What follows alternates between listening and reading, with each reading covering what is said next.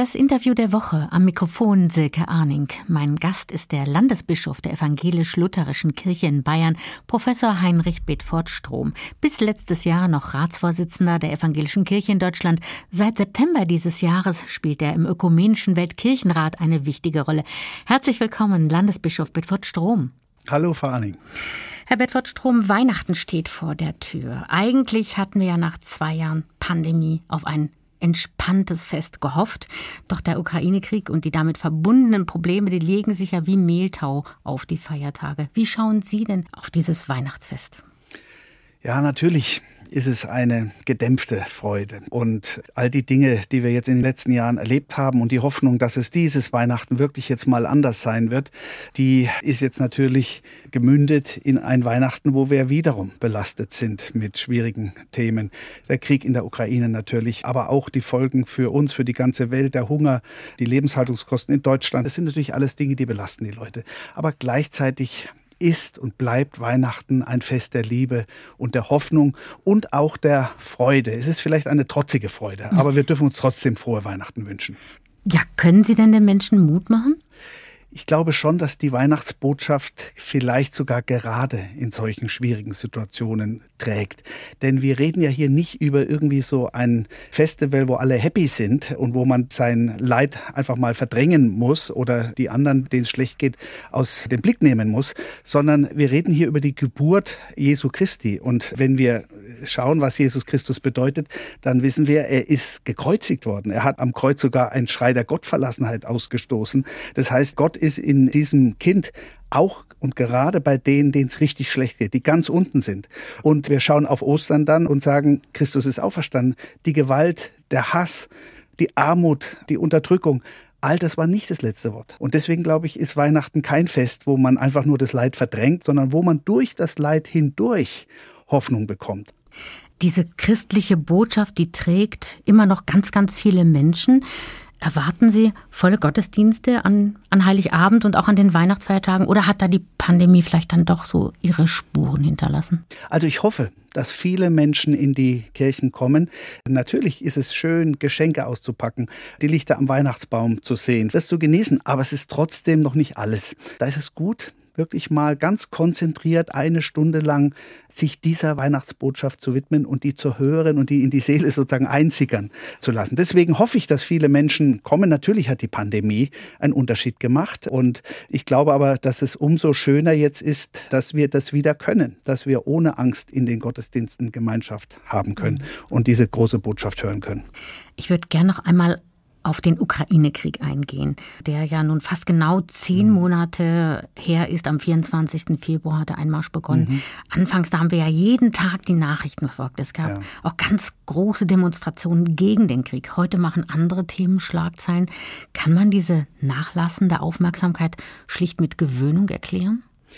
Ja, natürlich ist es so, dass es so viele Probleme auf der Welt gibt, dass wir nicht jedes der, der wirklich gravierenden, schlimmen Probleme gleichermaßen immer präsent haben können.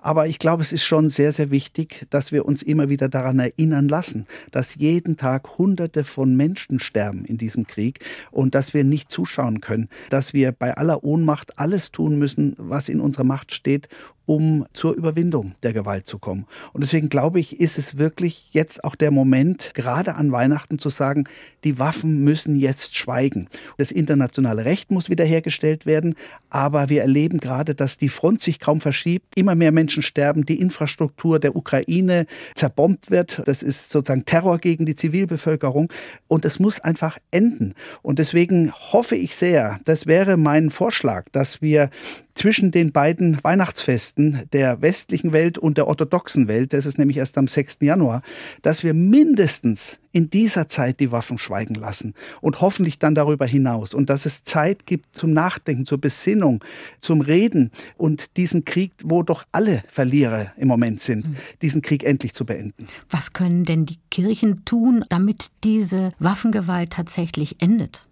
Ja, wir hatten ja gerade in Karlsruhe die alle acht Jahre nur stattfindende Vollversammlung des Weltkirchenrats. Tausende von Delegierten aus aller Welt sind da nach Deutschland gekommen zum ersten Mal. Und da hat dieses Thema natürlich eine wichtige Rolle gespielt. Und natürlich muss sich die Ukraine verteidigen. Und ich habe das auch unterstützt, dass sie sich auch militärisch verteidigt.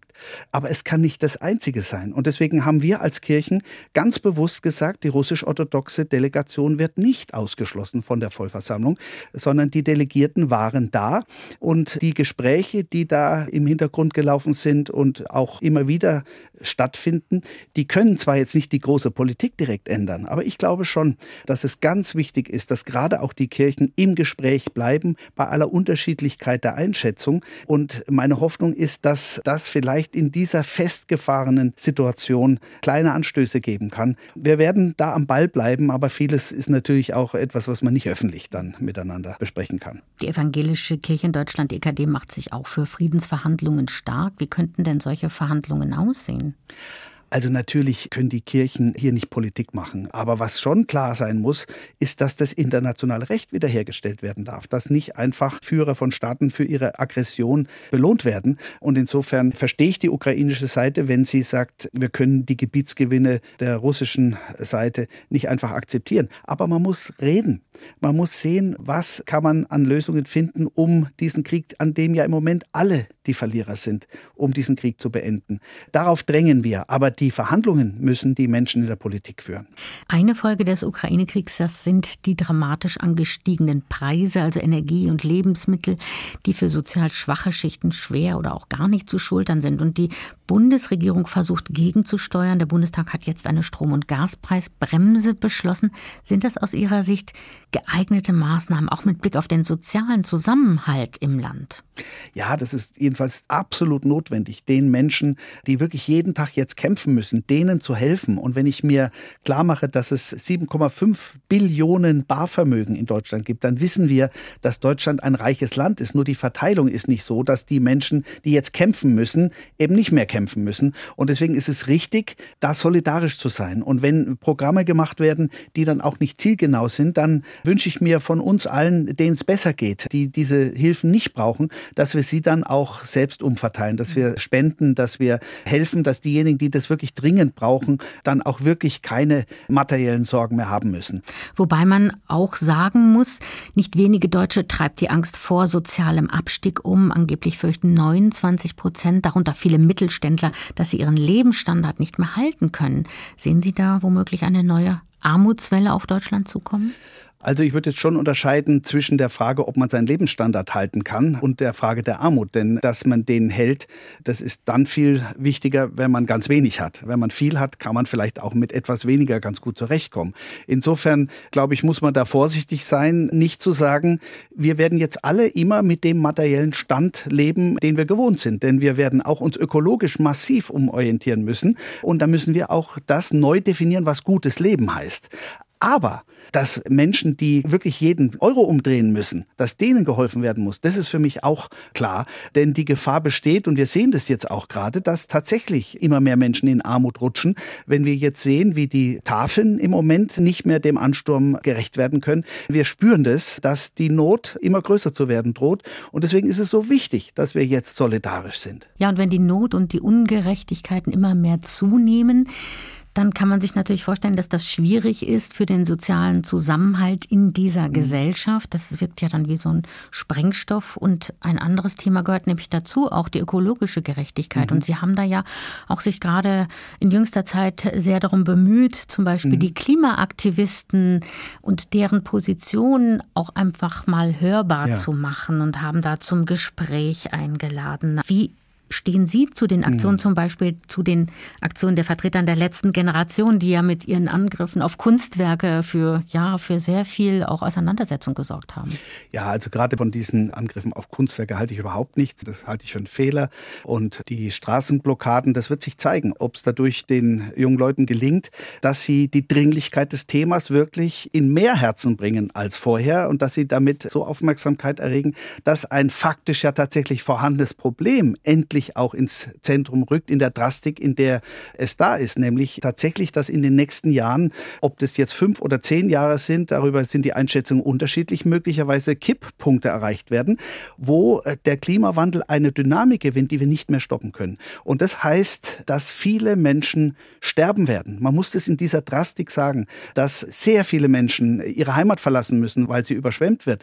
Das hat wirklich gravierendste Konsequenzen nach all dem, was die Wissenschaftler sagen. Nur darauf können wir ja vertrauen. Und deswegen unterstütze ich den Hinweis auf die Dringlichkeit wirklich mit vollem Nachdruck. Und ich will auch vielleicht noch ein Beispiel nennen. Ich bin Opa. Ich habe einen Enkel, der ist jetzt drei Jahre alt. Der ist im Jahr 2079 so alt, wie ich jetzt bin. Und wenn man sich diese Zahl mal klar macht und wenn man daneben liegt, was die Wissenschaftler sagen, was da sein wird, wenn wir nicht ganz grundlegend uns umorientieren, dann wird mir Angst und Bange. Und so wie alle Opas, so wage ich jetzt mal zu sagen, die hier jetzt zuhören und alle Omas wollen, dass ihr eigener Enkel, ihre Enkelin mindestens so gut leben kann wie sie selbst, so will ich das auch. Das heißt aber dann, dass wir wirklich handeln müssen. Und darauf weisen die jungen Leute hin. Und das unterstütze ich, die Dringlichkeit des Anglings. Ob die Methoden dafür richtig sind, da bin ich auch skeptisch. Aber ich bin mit ihnen im Gespräch und ich unterstütze mit vollem Nachdruck die Dringlichkeit, mit der sie das Thema ansprechen. Dieses Bestreben, diesen Klimawandel aufzuhalten, da gibt es ja schon seit Jahrzehnten auch große Bemühungen, internationale Konferenzen und auf Basisebene auch viele Petitionen, Demonstrationen immer wieder. Greifen denn diese traditionellen Instrumente nicht mehr? Sie scheinen nicht zu greifen. Manche sagen, die haben keinen Unterschied gemacht. Das stimmt nicht. Sie haben einen Riesenunterschied gemacht. Ich muss zugeben, dass wir als Kirchen, die wir seit Jahrzehnten auf das Thema hinweisen, damit nicht so durchgedrungen sind, wie man sich das gewünscht hätte. 1990 gab es eine große Weltversammlung für Gerechtigkeit, Frieden, Bewahrung der Schöpfung, wo die Kirchen der Welt ein Dokument verabschiedet haben. Da stehen die ganzen Klimaziele drin, die jetzt in den Regierungsdokumenten drinstehen. Das war vor 30 Jahren. Da frage ich mich manchmal, warum hat man da nicht auf dieses starke Zeugnis Zeugnis der Kirchen der Welt gehört. Fridays for Future hat es geschafft. Das war auch eine drastische Aktion, der Klimastreik, der Schulstreik. Das hat Aufmerksamkeit gefunden und viele, viele Menschen sind auf die Straße gegangen und es hat einen Unterschied gemacht. Insofern hat sich schon was geändert, aber es reicht einfach noch nicht, was wir tun. Und ich unterstütze deswegen die Dringlichkeit. Ich sage aber auch, es muss politisch gelöst werden. Es muss international gelöst werden. Insofern müssen wir das Ganze viel größer angehen, als es jetzt etwa mit den Forderungen der Klimaaktivisten verbunden verbunden ist, also 9-Euro-Ticket und das Tempolimit. Aber man kann an diesen kleinen Dingen dann eben auch sehen, ob wirklich der Wille da ist was zu verändern. Sie haben eben gesagt, Herr Bedford Strom, die Kirchen, die sind nicht so durchgedrungen. Und das ist ja auch ein generelles Problem. Sie sind Landesbischof der bayerischen Kirche, evangelischen lutherischen Kirche und erleben auch, dass die Kirchen selbst unter Druck stehen. Also 2021 mhm. sind 280.000 Menschen aus der evangelischen Kirche ausgetreten. Und damit ist die Gesamtzahl der Protestanten in Deutschland erstmals unter 20 Millionen gesunken. Sind Sie denn als Ansprechpartner dann noch gefragt?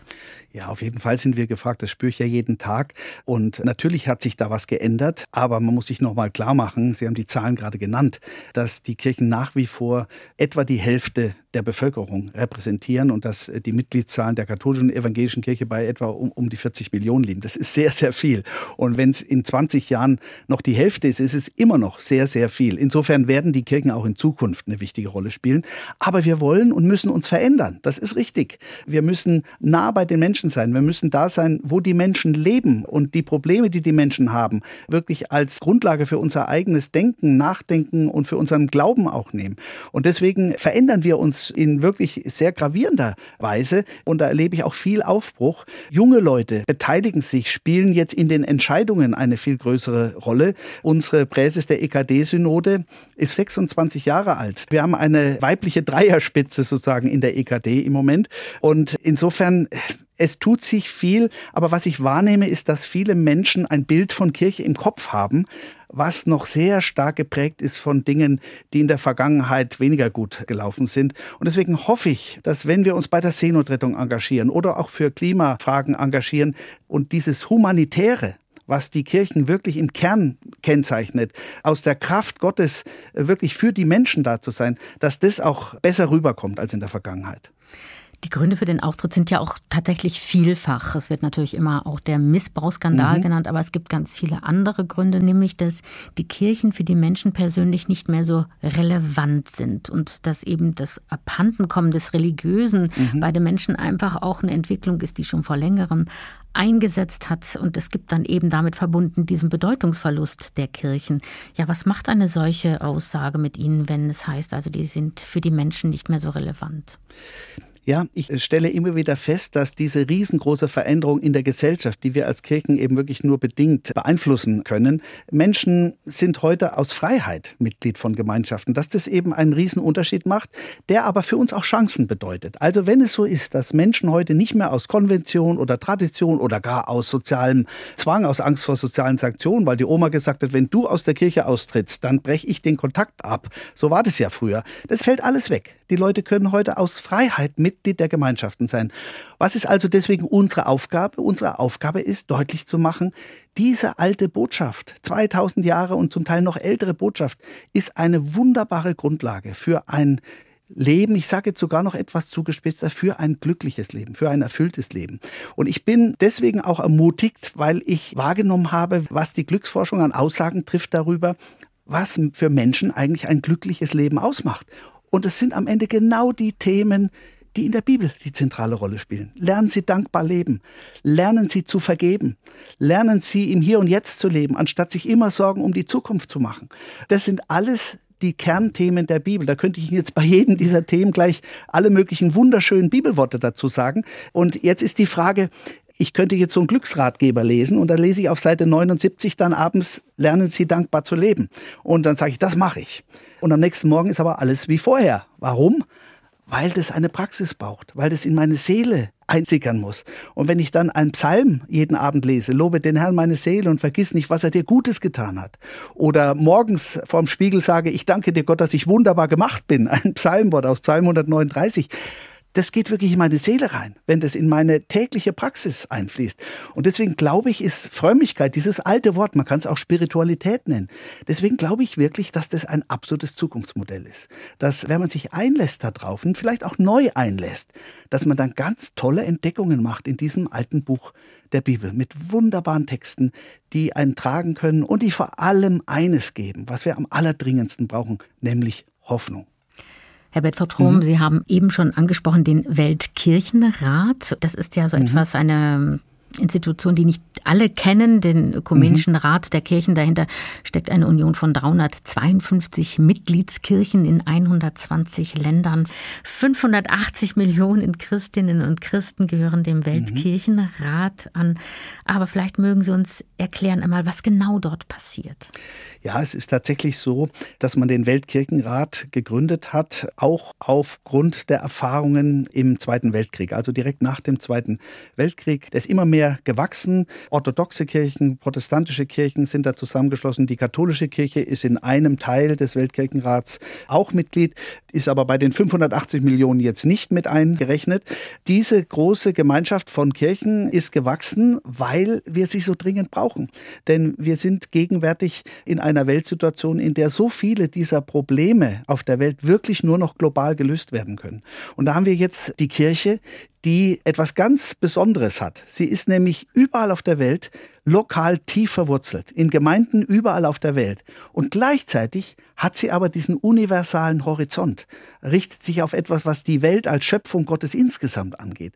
Und deswegen glaube ich, sind die Kirchen gerade jetzt in dieser Situation ganz besonders wichtig und brauchen natürlich auch einen Ort, an dem sie mit einer Stimme sprechen, äh, an dem sie auch sichtbar werden, weltweit sichtbar werden. Und das ist der Weltkirchenrat, der in Genf seine Zentrale hat und der alle acht Jahre die Vollversammlung abhält. Die letzte war jetzt in Karlsruhe, gerade im September. Da kommen dann Tausende von Menschen aus aller Welt zusammen und beraten über das, was wir tun müssen, damit die Kirchen selber Einheit finden, aber auch, was wir tun können, damit die Welt mehr Einheit findet, wo wir als Kirchen auch die öffentliche Stimme erheben können in unseren eigenen Gesellschaften, aber dann eben auch weltweit. Wir haben etwa eine Erklärung auch zum Klimawandel da verabschiedet, aber auch zur Frage von Krieg und Frieden. Und insofern ist es ein Ort, an dem es Austausch gibt zwischen den sehr unterschiedlich geprägten Kirchen, aber wo auch immer wieder darum gerungen wird, dass wir eben Einheit finden. Und dieser Weltkirchenrat hat eben in Karlsruhe auf seiner letzten Vollversammlung Sie gewählt zum neuen Vorsitzenden des Zentralausschusses. Das mhm. ist eine durchaus gewichtige Position. Sie werden viele Diskussionen moderieren. Mhm. Und da gibt es ja durchaus auch streitbare Punkte. Also die Ökumene ist ja kein Kuschelkurs, mm, so wo dann so, so viele Länder mit so unterschiedlichen Traditionen und Sichtweisen zusammenkommen. Da gibt es einfach Spannungen. Das hat sich in, in Karlsruhe auch gezeigt, zum Beispiel beim Israel-Palästina-Konflikt. Mhm. Da ging es eben um die Frage, ob man in diesem Zusammenhang von israelischer Apartheid-Politik sprechen dürfe. Also das ist ja ein Thema, das mhm. hat sich noch nicht erledigt im Prinzip, mhm. denn es gab am Ende keine richtige Entscheidung in der Vollversammlung. Ja, es ist tatsächlich so, dass ich als Vorsitzender des Zentralausschusses des Weltkirchen Kirchenrats da der oberste Repräsentant bin für diese 352 Mitgliedskirchen. Der englische Titel ist Moderator, also das ist sozusagen der Vorsitzende, kann man sagen, von dem Weltkirchenrat.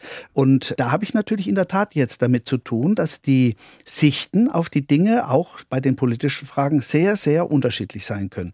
Ich habe selbst in Karlsruhe in der kleinen Arbeitsgruppe mitgearbeitet, die diese Erklärung zu dem Israel-Palästina-Konflikt überhaupt zum Nahen Osten verfasst hat. Insofern war ich dann ganz nah dran und habe das auch erleben können, wie man einander zugehört hat.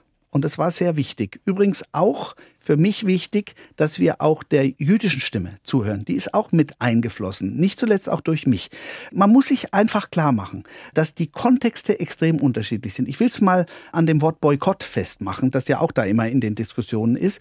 Man muss sich klar machen, in Südafrika, von wo aus ja ganz stark auch die Vorstöße kamen, war das Wort Boykott der erste Schritt in die Freiheit.